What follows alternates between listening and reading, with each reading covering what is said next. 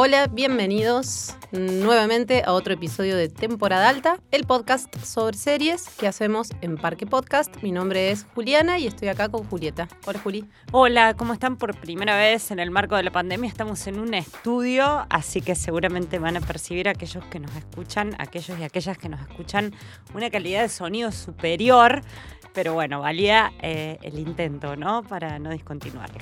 Sí, sí, sí. Eh, aparte estamos a aproximadamente cuatro metros de distancia, las dos, para mantener, por supuesto, el doble de los, de los cuidados eh, sanitarios que hay que, que, hay que tener. Así que no nos vemos muy bien. Es más, casi Pero nos ni escuchamos te veo. perfecto. bueno, decir que nos conocemos de memoria, así que no vamos a tener problema. Y hoy, en este capítulo, traemos una feliz coincidencia y una circunstancia extraña. Es muy raro que decidamos hablar de una serie cuando solo se han emitido dos capítulos. Creo que lo hicimos con Mr. Robot, pero bueno, la última temporada de Mr. Robot ya habíamos visto bastante. Esta vez vamos a hablar de una serie que se llama Lovecraft Country o Territorio Lovecraft, como dice el doblaje en español de HBO, que es la señal que la transmite.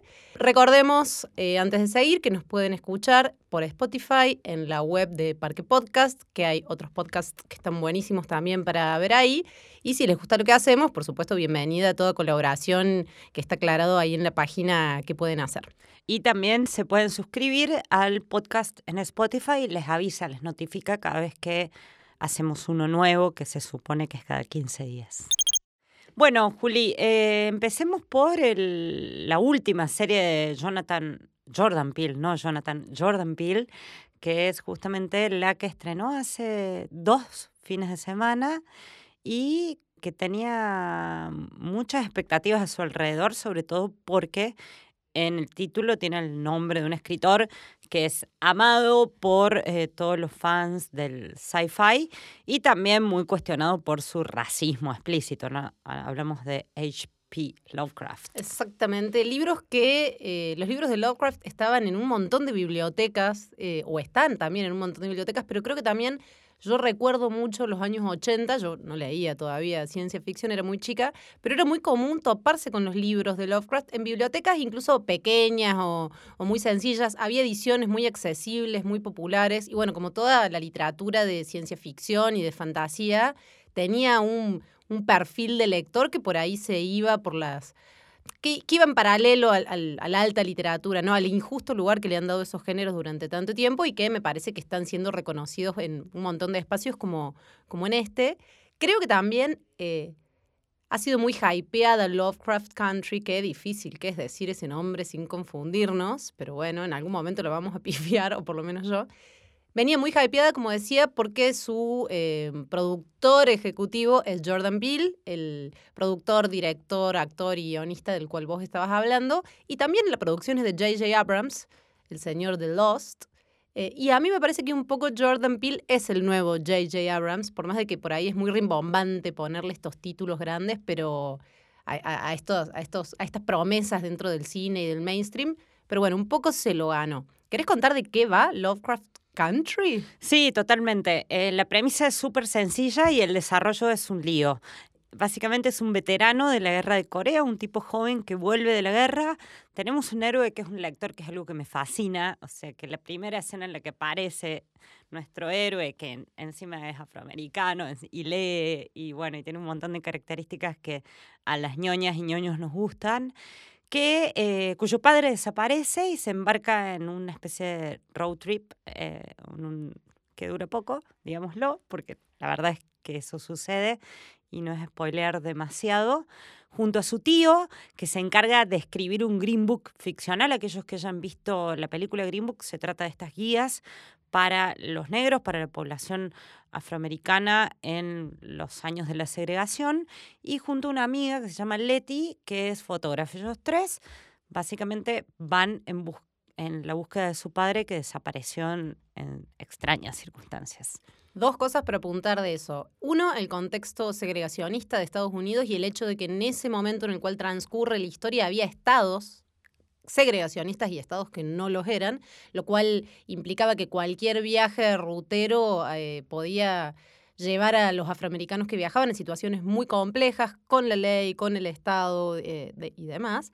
Eso por un lado.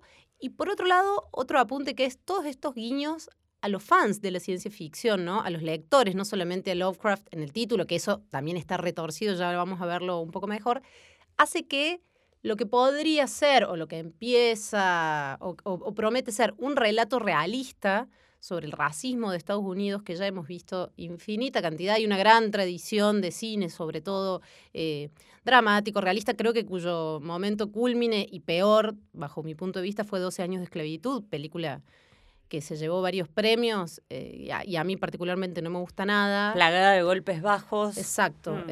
exacto. Bueno, ha sido usado, eh, ese es el registro en el que se ha narrado la historia racial de Estados Unidos y cuando pareciera que la serie va a ir por ese camino, pega un volantazo y aparecen criaturas, situaciones, no quiero hacer mucho spoiler, pero bueno, podemos decirle, criaturas, situaciones, personajes y hechos que cortan ese realismo de plano.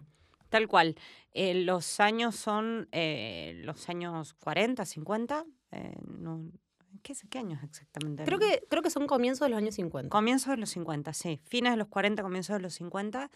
Y tiene la serie un par de características que la hacen eh, una serie distinta y que me parece que puede captar la atención de un público que no sea fan de ciencia ficción, eh, por más de que creo que está dirigida de, manera muy directa a lectores de ciencia ficción, no solamente a quienes gustan del cine y las series de, este género, eh, porque tiene, una vez más, así como lo hizo Watchmen, una profunda meditación sobre el presente, ¿no? Eh, una vez más, hay una escenificación de un momento de la historia de Estados Unidos como es este, como son las leyes de segregación en distintos estados y eh, la conexión con eh, el clima de época que impuso la administración Trump, que esperemos termine dentro de poco, algo que hace un linkeo directo a lo que viene haciendo Jordan Peele con otra serie de la que vamos a hablar, que es la reversión de Twilight Zone. Pero volviendo a Watchmen, me parece que podría ser Watchmen parte 2 esta serie sin ningún tipo de problemas porque es igual de deforme apelando a otros recursos a mí me gusta mucho más que Watchmen, pero también hago, el mismo link, lo hice mientras le veía, em, y me parece que la serie, y Pil en particular, hacen un juego que me encanta, que primero es usar los géneros blancos, entre comillas blancos, porque son géneros que no tenían destacados eh, protagonistas afroamericanos, para contar este relato, pero con estos condimentos. Es una comedia de sci-fi, es una comedia de horror y es una comedia. Y eso está antes de todo lo demás. O sea, se puede contar un relato súper crítico de una época tremenda y también revisionista de una época muy vergonzosa, me parece, para Estados Unidos y para un montón de, para un montón de ciudadanos estadounidenses, a la vez haciendo un guiño y haciendo uso de, a ver, las armas del amo, por decirlo así, con un, con un pequeño guiño de género y racial también. Me parece que lo hace de una manera muy inteligente y tiene un montón de cosas que me gustan mucho, que también están en toda la obra de Jordan Peele, que se nota no solo que a él le gusta, obviamente, y es un lector de ciencia ficción, sino que ha sido un espectador de cine de los 80 y de los 70 em, que ha usado todo eso a su manera. La manera en la que está musicalizada, por ejemplo, Lovecraft Country, que hay mucho de vieja escuela, está muy subrayada con la música, las escenas están absolutamente remarcadas. Con algunos anacronismos. El segundo capítulo empieza con la música de los Jefferson. Es, eh, bueno, tiene, tiene mucho, mucho material eh, para, para ver y escuchar y para apreciar que, que sí, que es profundamente evocativo, pero al mismo tiempo, insisto con la idea, en que si no te gusta demasiado el género, la vas a pasar bien igual. E incluso si no leíste Lovecraft, también la vas a pasar muy bien, porque así como hace esta operación que hemos marcado, hay operación que palabra pomposa, pero bueno, a falta de algo mejor que se me ocurra hasta ahora, lo hace también con la propia obra del escritor de Lovecraft, cuyos héroes siempre fueron hombres blancos, eh, y cuyo otro siempre fue una minoría que estaba simbolizado o explícitamente parecía como alguien, un otro ahí a desterrar, ¿no? O aniquilar. Y en este caso, bueno, nuestros héroes son los tres eh, afroamericanos, lo que no está subrayado al punto de, de la parodia, ¿no? Sino que genuinamente lo son. Exactamente, es una comedia, no es una parodia, y lo que hace con eh, el relato estándar de, Lovecraft y de la ciencia ficción en general, me parece que tampoco es parodiarlo, no hay una parodia acá, sino retorcerlo, no sé cuál sería la palabra.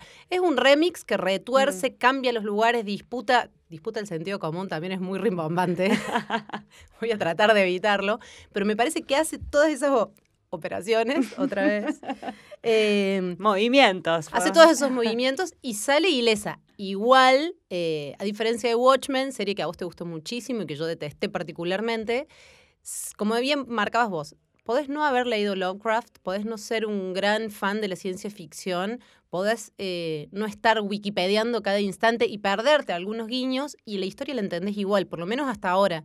Van dos capítulos, ojalá que no nos decepcione. Eh, pero todo indica que está yendo por lugares interesantes. De hecho, HBO la está programando domingos a las 10 de la noche, que es el horario histórico de Game of Thrones. con lo cual, bueno, entendemos que es la apuesta. Tal cual.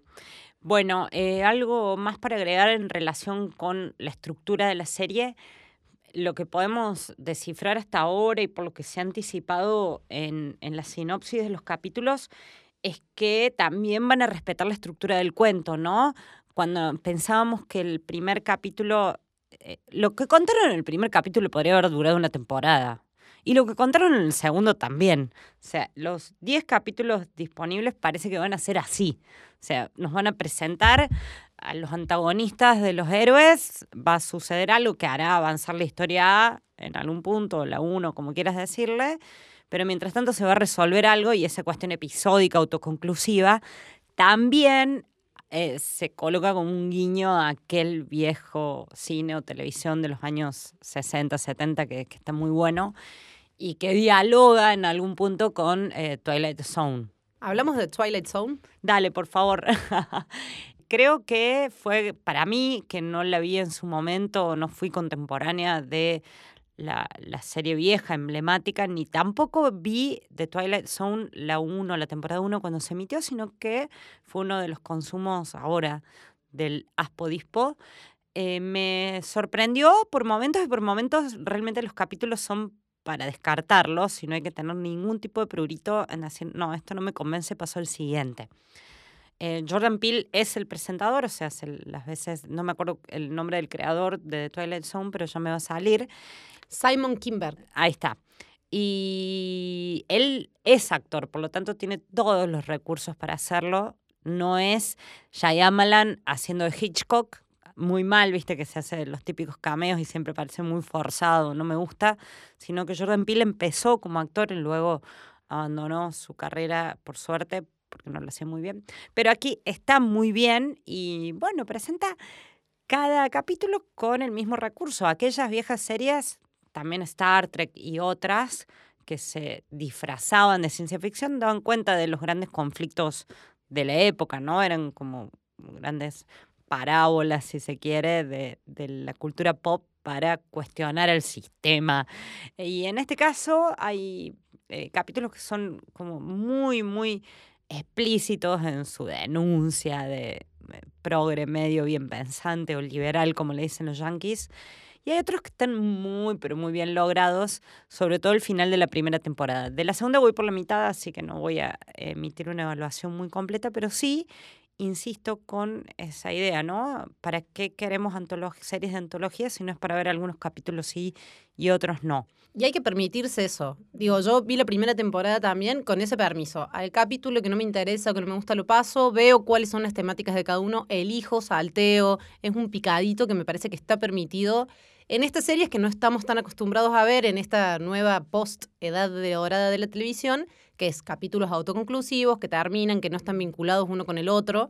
Em, me parece que incluso para los que no vieron la dimensión, la dimensión desconocida, que era el nombre que tenía, que, por el cual conocimos ese programa emblemático de la televisión, incluso para los que no lo vieron, funciona un guiño retro ahí porque la música que usan, la manera en la que el mismo Peel dice bienvenidos a la dimensión desconocida. Sí, son los mismos recursos. Son los mismos recursos. A mí me hace acordar mucho también a Cuentos de la Cripta, que era también Eh. un programa televisivo de los 80 con el mismo guiño, autorresolutivo, las temáticas iguales.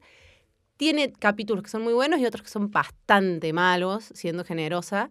Eh, pero sí me parece que es curioso que, como vos bien señalabas, el acento está puesto en una serie de injusticias sociales vinculadas a las minorías, no solo minorías raciales.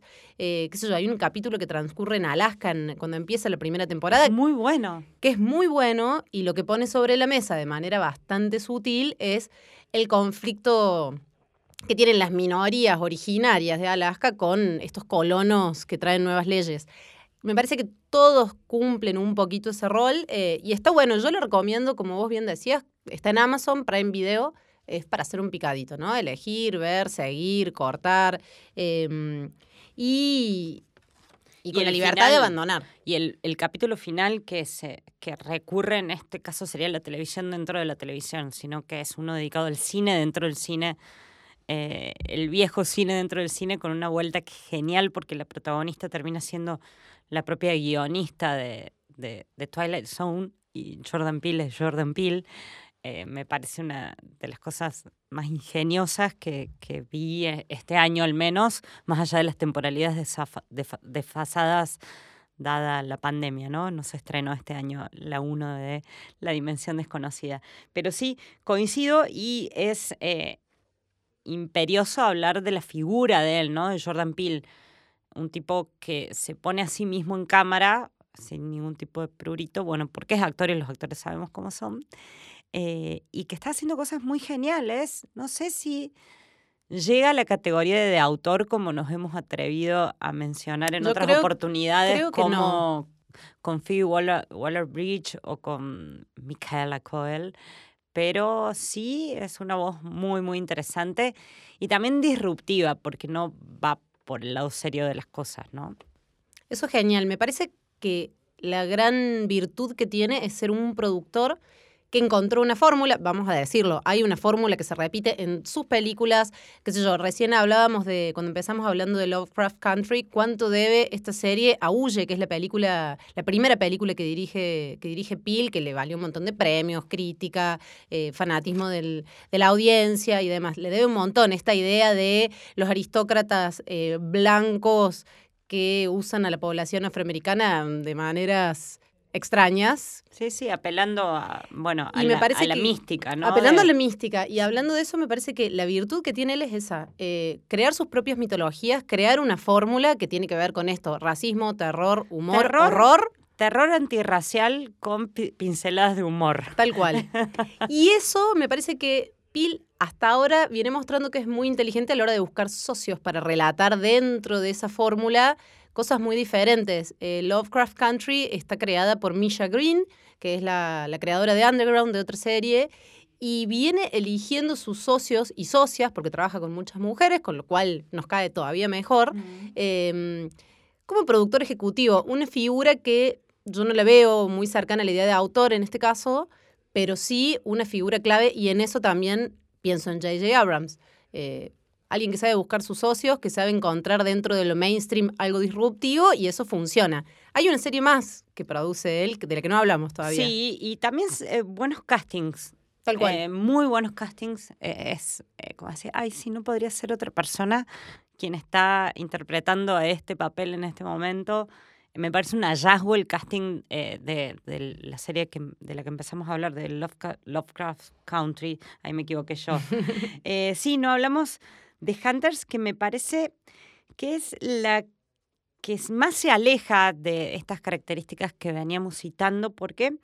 Porque en este caso él no es el creador, él es solo el productor ejecutivo, no es poco, pero tiene el sello Hunters de David Vile, que quien es justamente, supuestamente se inspira en ciertas historias de su familia y eh, al, al tema racial, aquí, de- racial vinculado con la cuestión afroamericana, en este caso se mete de lleno con la cuestión eh, judía y la persecución de los judíos en una hipotética ciudad de Nueva York en los años 70, donde eh, descubre justamente, descubrimos como espectadores a un grupo de cazadores de nazis. ¿Por qué? Porque el viejo mito de que, por ejemplo, acá a Argentina llegaron un montón, bueno, que efectivamente dejó de ser mito cuando encontraron a algunos.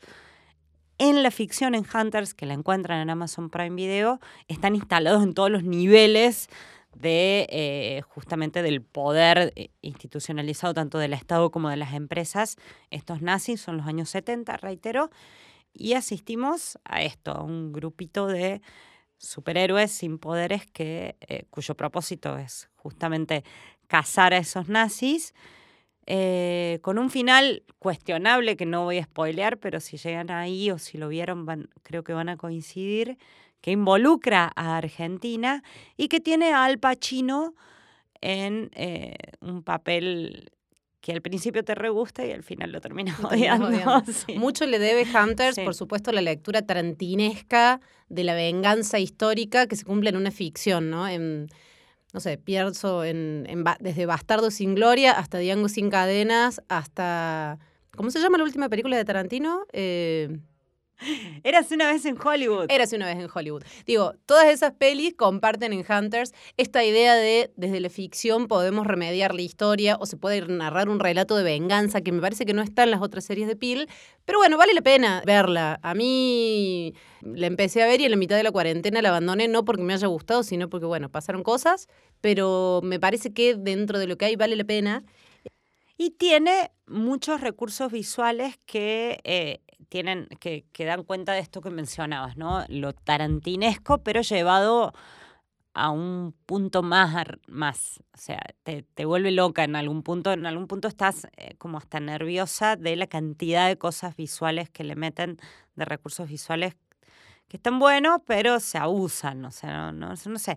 Hunters me gustó, y después no me gustó tanto, ¿viste? Cuando, no sé, como cuando... Te cayó el entusiasmo. La digerís a la serie, eh, tuvo muchísimas quejas a su alrededor justamente por no tomarse en serio el holocausto. Creo que esa es la parte más pesada, o sea, todas las evocaciones de la serie, eh, que son una especie de flashbacks a los campos de concentración que, entiendo que no caigan bien, o sea, o que, o que ofendan aparte de la comunidad, no, no sería extraño. es el riesgo, ¿no? Es el riesgo que se asume el relatar hechos históricos tan jodidos desde este lugar en el cual si vos no tenés muy en claro el punto de vista, podés dejar abiertas ciertas cuestiones. Eh, sobre todo, ¿no? Sin embargo, cuando el, el, escenario es justamente el campo de concentración, no es el campo de batalla como hace Tarantino en Bastardo sin Gloria.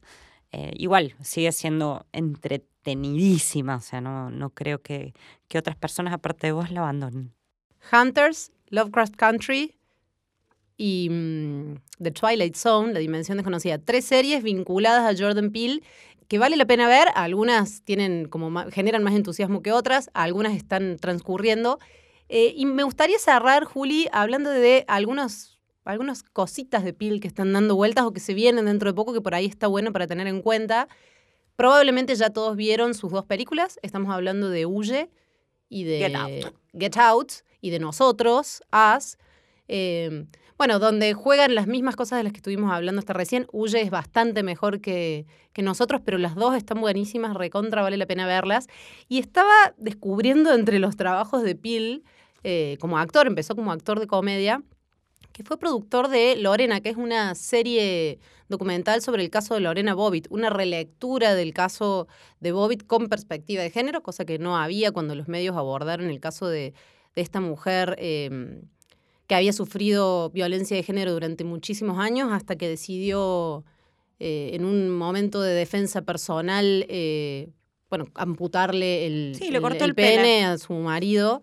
Me parece que por más que es un docu y que Peel es solamente el productor, no es casual tampoco que los relatos que le elija, por los cuales elija aportar, vengan por este lado, como te decía. Tal cual, tal cual. Eh, yo tengo también que, decir algo al respecto porque es el terror, el único terror que puedo ver.